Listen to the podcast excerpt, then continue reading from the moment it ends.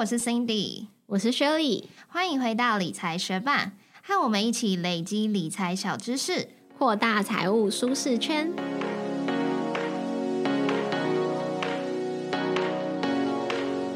在节目开始之前，我们要来念一则学伴在 Apple Podcast 的留言，他的名字是 WLC at Taiwan，他说：“什么时候 Yaris 变得这么贵了？要许我。”特别感谢。WLC 这位学伴到 Apple Podcast 为我们留下五颗星，很明显你就是有听我们上一集租车买车费用比较的节目哦。虽然我自己过去是没有在关注 Yaris 的价格，可是我自己也在日常生活中感受到非常多通膨来临、物价上涨的情况，像是蛋卷冰淇淋啊，还是我自己平常去吃的餐厅等等。那也祝福我们都在新的一年各自往自己理想的投资理财目标迈进喽！节目准备开始喽！在加密货币市场中，很多时候涨跌幅都非常的大。如果想要透过低风险的方式来投资加密货币，该怎么做呢？期限套利就是一种在加密货币市场中相对低风险的投资策略。透过同时买进加密货币的现货，跟开立加密货币的期货空单。定期的赚取期货的资金费率，实现年化报酬率五趴到五十趴的目标。那今天的节目中，我们就会分享期限套利到底是什么？我们要怎么透过期限套利来赚钱？期限套利有哪些风险？需要支付的费用有什么？如果你也对于这种透过低风险的方式投资加密货币很有兴趣，就继续听下去吧。期限套利就是买进一定价值的现货，开立相同价值的期货空单，让两边的盈亏互相抵消，正负对冲来套利，其实是赚取期货空单资金费率的套利方法。假设今天买进相同价值的比特币现货和比特币期货空单，如果今天比特币的价格上涨，那我们比特币现货的价格就会上涨，但同时我们期货空单的价格就会下跌。那如果比特币下跌的话，我们比特币现货的价格下跌，但是期货空单的价格就会上涨。不论比特币是涨是跌，双边的盈亏都会互相抵消。那到底我们要怎么透过期限套利来赚钱呢？赚取的是期货空单每八个小时的资金费率。那我们先来简单介绍一下期货。期货其实就是一种合约，我们一般合约都会有到期日，又称作交割日，其实就是结算时间啦。因此，越靠近到期日的期货，它的价格都会与现货的价格越来越接近。到了到期日当天就会清算，大部分分成周交割或是季度交割。你可以选择在交割日前主动平仓，但也有可能因为你的保证金不足而被强制平仓。那在加密货币市场中有另外一种特别的期货商品，它是永续合约。也就是没有到期日的期货合约，你可以一直持有，直到你主动平仓，或者是一样因为保证金不足而被强制平仓。那这种永续合约，它没有交割日，永远不会到期。它的合约价格要怎么跟现货价格接近一致呢？其实就是靠我们刚刚说的资金费率，利用资金费率来保持永续合约。资金费率会由多数方每八小时付钱给少数方。其实付款的时间是看交易所而定的，但是目前主流使用的币安和派网都是八小时支付一次。当今天市场的趋势看涨，期货商品做多的人比做空的人多的话，这时候资金费率就会是正的。做多的人就必须要每八小时付资金费率给做空的人，但是如果今天市场的趋势是看跌，那期货商品做空的人比做多的人还要多，这时候资金费率就会是负的，做空的人就必须要每八小时付资金费率给做多的人。那如果两边势力相当的话呢，就还是会有做多的人付资金费率给做空的人哦。靠资金费率的机制，当期货和现货之间的价差越大，资金费率就会变贵，多数方就要支付更多的资金费率。也因为要一直付出资金费率，就会降低期货多数方的数量，保持做多做空的人数平衡，也就能够确保期货的价格与现货的价格接近，不会相距太远，避免期货合约的价格和现货价格脱钩。因为在加密货币的市场中，一般情况做多的人会比做空的人还要多，所以大部分的时间资金费率都是正的。由做多的人来付给做空的人。那我们根据二零二零年九月十五号到二零二一年九月十六号的资料做回测，以太币有九十趴的时间资金费率都是正的。当发生负费率的时候，最大的回测负费率仅为一点二八趴，而且在行情上涨时，资金费率就非常高，常常出现单次套利的年化收益达到到一百趴以上的情况。因此，透过加密货币的期限套利买入相同价值的现货，还有相同币种的期货永续合约空单，币价涨跌就会因为现货还有空单的盈亏互相抵消，本金基本上就不会减少。同时间，在资金费率为正的情况下，我们就可以一直赚取期货做多的人每八个小时付给我们的资金费率，达到套利的效果。那假设今天以太币在现货市场还有期货市场中价格都是三千美元，那我们透过期限套利投资九千美元的话，就会先买入三颗以太币现货，同时在期货市场中开出价值九千美元的以太币期货空单。那以太币上涨的时候，现货赚的利润其实就会等于期货做空单的亏损。那以太币下跌时，现货的亏损其实就会等于期货做空的利润，基本上本金就不会变动。那如果在这段期限套利的时间内，每次的资金费率都是零点零五趴，那我们收取一次的资金费率就会是九千元乘上零点零五趴，算下来每次都可以收取四点五美元，一天。八小时就收一次，也就是每天会收三次资金费率。那么每天算下来可以收到十三点五美元，一年的总收益就会是四千九百二十七点五美元哦。从刚刚讲的内容就可以知道，期限套利的原理就是买进现货，同时放空期货来赚取资金费率，不仅可以套利，又可以保值。不过，任何的投资都是有风险的。接下来就来说明期限套利的风险和限制有哪些。首先就是资金费率有可能是负的，因为期限套利就是希望在资金费率是正的情况下，固定收取资金费率来赚取利润。那如果市场的趋势看跌，做空的人数大于做多的人数，那么资金费率就会由正转负。变成持有期货空单的人需要支付资金费率给做多方了，那么期限套利这种透过买进现货放空期货的做法就不再有机会可以套利，而是定期支付资金费率，每八小时就亏损一次。在这种行情中，期限套利就不是一个好的投资策略了。以派网为例，期限套利的机器人会在每天凌晨十二点、早上八点以及下午四点左右。跳出此次期限套利的盈亏通知，如果发现已经连续两次亏损，就可以先停止期限套利，等到市场趋势再次看涨时，再开始机器人期限套利。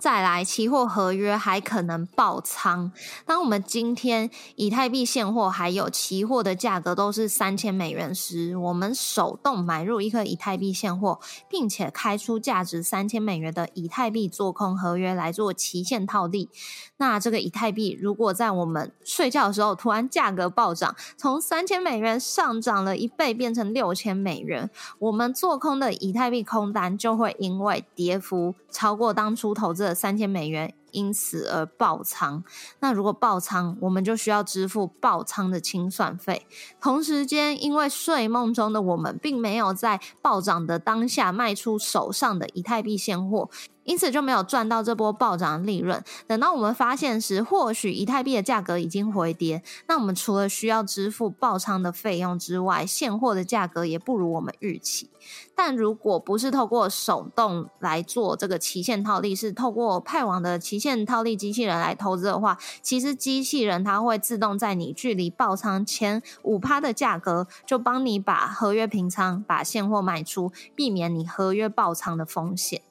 那再来，如果是在上涨行情中，你去用期限套利的这个策略，获利可能会比持有现货还少。因为期限套利的策略就是要赚取那个多数方支付的资金费率嘛，并不是透过这个上涨行情币价上涨来赚取利润。因此，期限套利报酬率在加密货币上涨的行情中，可能是比直接持有加密货币现货来的低的哦。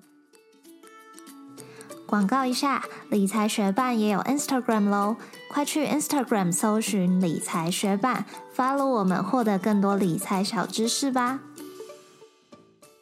那期限套利需要支付哪些成本和费用呢？首先就是交易手续费，因为期限套利除了买入现货以外，还要开立期货空单，都需要支付交易手续费。当我们卖出现货，将期货平仓的时候，也需要再度支付交易手续费。那以刚刚讲到的派网来说，目前的交易手续费大约是零点零五趴，因此开启套利、关闭套利就需要支付一来一往零点一趴的交易手续费。因此，如果频繁的加减仓，也都会需要付出更多的交易手续费哦。另外，如果合约即将爆仓，我们将合约平仓后，想要再度开仓，也会多出一次一来一往的交易手续费。再来就是盯盘的时间成本，前面有提过，期货有爆仓的风险。如果我们是手动去做期限套利，就需要设定合约的止损价格，以及卖出现货的挂单价格来避免爆仓。当今天合约真的达到止损价，现货也在相对的价格卖出的时候，又要再花时间手动买进新的现货，开立新的期货空单。如果没有设立上面说的止损价，合约真的爆仓或是自动减仓，我们却没有及时卖出现货，就会影响我们套利的利润。不过，这些盯盘的时间成本是手动做期限套利才会遇到的困扰。如果是透过期限套利机器人，机器人就可以自动去处理爆仓的问题，以及合约和现货的比例。最后就是套利机器人的费用。如果是手动执行期限套利的策略，就不需要支付这笔费用。但如果不想要手动进行期限套利，透过期限套利机器人就可以省下许多时间。以派网来说，有赚钱的话，就需要付出十趴的利润；如果没有利润、没有赚钱，就不需要支付这笔费用了。我们上面一直提到的派网，其实是一家新加坡的量化交易所，它有拿到美国最主要监察金融交易的金融犯罪执法局的货币服务业务监管牌照，同时它有受到新加坡金融管理局。MAS 的监管，那除了期限套利机器人之外，它也有网格交易机器人等十六种以上不同的机器人供您选择。之前我们在第一百一十二集介绍网格交易时，也有提到派网是目前手续费最低的交易所，这也是为什么一直。反复的提到它，那了解完期限套利的原理之后，其实你也是可以手动去买现货开空单来操作这种套利的策略嘛。但是就会遇到我们上述所说没有办法把现货卖在高点啊，或者是调整现货跟期货空单比例一致的这种困难。那如果你是透过期限套利机器人，它其实就可以帮你解决这些问题，确保你的现货、期货空单的比例是一致。另外，它还可以二十四小时监控。并且自动调整你的仓位。那目前派网上面挂单的交易手续费都是零点零五趴。如果你使用期限套利机器人的话，它会去收取你的利润的十趴，当做它的收益费用。不过派网收取的这十趴的利润。其实有一半会存入你的风险保证金里头。如果有什么临时的黑天鹅事件造成你无法关单而亏损的状况的话，就会用这笔保证金来赔偿你。那目前透过派网做期限套利。在累积投资金额一万 USDT 之前，其实也不需要去支付这十趴的利润，直到你每次开单啊、减仓啊、再加仓，持续累积有累计到一万 USDT 之后，才会需要支付你利润的十趴当做收益费用哦。那如果你对于今天我们介绍的这个期限套利很有兴趣的话，我们部落格上面就有派往期限套利机器人的使用教学，欢迎你去参考我们的图文资料去开启这个机器人哦。另外也跟大家分享，如果你透过理财学办专属连接去注册派网的话，你还会得到二十趴交易手续费的返佣回馈哦。谢谢你在忙碌的生活中愿意播出时间来和我们一起学习，在这边也真心邀请你在 Apple Podcast 和 Spotify 上面帮我们打新留言，让这个节目被更多人听见。同时，也欢迎你到 Instagram 去搜寻理财学伴，找到我们来跟我们聊一聊哦。如果你也愿意支持我们，继续把理财学伴做得更好，让这个节目被更多人听见，欢迎你分享理财学伴给身边也想一起学习投资理财的朋友。我们的网站上会有文字版的整理，如果想收藏或是回顾，也欢迎你上去看看。网址是 moneymate 点 space 斜线期限套利，拼法是 m o n e y m a t 点 s p a c e 斜线期限套利，也可以从节目的简介中找到网址哦。理财学伴，我们下次见，拜。今年过年应该是你第一次以结婚身份，然后去你的夫家过年，那你的感想如何？以结婚的身份是第一次，因为之前其实好像前两次我也有去他家过年，只是那时候都还是女朋友而已。那这次的话，但是我觉得我们蛮特别的吧，因为他们家弹性也蛮高的，所以说其实我们没有在。他家在高雄，其实我们没有在高雄吃年夜饭，我们是提前大概提前几天，我们星期三就去高雄，然后要除夕那天我们就上台北了。一方面是他家很体谅，然后一方面是他觉得高雄过，就是我老公觉得高雄过年的时候太挤了，不想要跟大家人挤人，所以就是趁大家回去之后，他就赶快跑，所以我们就跑回台北，然后继续在台北跟原本家人过年。哦，所以其实你的除夕夜还是回。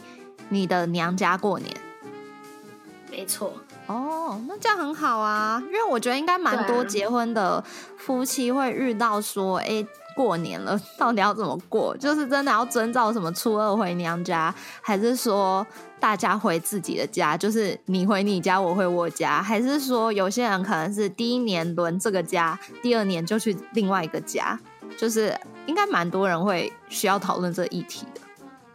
对啊，我原本也是想说，就是我知道他们有很多弹性，就是之后要怎么样也可以，要都待在我家也可以，要都回他家也可以。只是我想说，第一年是不是要按照比较正统的方法，要跟他们家一起吃年夜饭？但是他说，嗯，妈妈可以接受，那我想说也 OK 啊。而且他说还不想跟大家人挤人，我就觉得哦，那是这个理由的话，那我也就接受啊。我不是说我没有买订婚的钻戒，可是我有结婚的戒指嘛？对，那我觉得但是蛮常戴这个戒指，而且可能这戒指对我来说真的有实用的价值，就是。有的时候啊，如果我想要耍懒啊，或者是耍赖的时候，我就会伸出我的手，然后在那边手指动动动，然后给他看我的戒指，或者是摸在我的脸旁边，然后这样动动动，然后用我那个眼角看他，反正就是炫耀我这戒指那感觉。例如说，我不想去拿什么东西，叫他帮我拿，或者是我出门不带钱，要叫他付钱，或者是要叫他送，反正就是那种小耍赖，我觉得还 OK。所以我觉得这样这样这样，就也不是太蛮横，可是就增加蛮多乐趣的。我觉得蛮好笑，而且我觉得那可能会是，就是假设我有结婚，而且我有戒指，我可能也会做的事。对啊，反正就有点像是他像是孙悟空，然后有个紧箍咒的感觉，我就会动动我的紧箍咒这样子。然后我也会，他有时候戒指他放旁边，或者是然后他去做其他事情没戴，然后我有时候就会拿那个戒指来去找他，然后给他套上去，然后再再给他看我这个闪亮亮戒指这样子。哦，然后他最近在玩就是新的世纪帝国吧，然后这世纪帝国蛮酷的，虽然我没有玩，可我在旁边看他，就是他除了打仗以外，他中间还会有那种很像 Discovery 的桥段，就是介绍说以前历史吧。什么，然后那些兵器啊，或者是那些故事，嗯，所以呢，他就有看到里面说有就是传令兵还是信使，然后他们拿着那个资讯，然后就要一直跑，一直跑，一直跑，然后嗯或者骑马一直跑，一直跑，然后去传嘛，然后在中间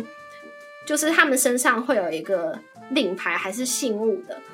他们可以到任何的地方去要别人给他们东西吃啊，或干嘛，就是那些老百姓必须要协助他，让他有那个体力可以继续去完成他的任务。嗯，然后，呃，我老公跟我说说，就跟你的戒指一样，就可以到处去蹭吃蹭喝。蛮雷同的哎，我觉得。对啊，而且他跟我讲的话特别好笑，因为他就是那个被勒索的。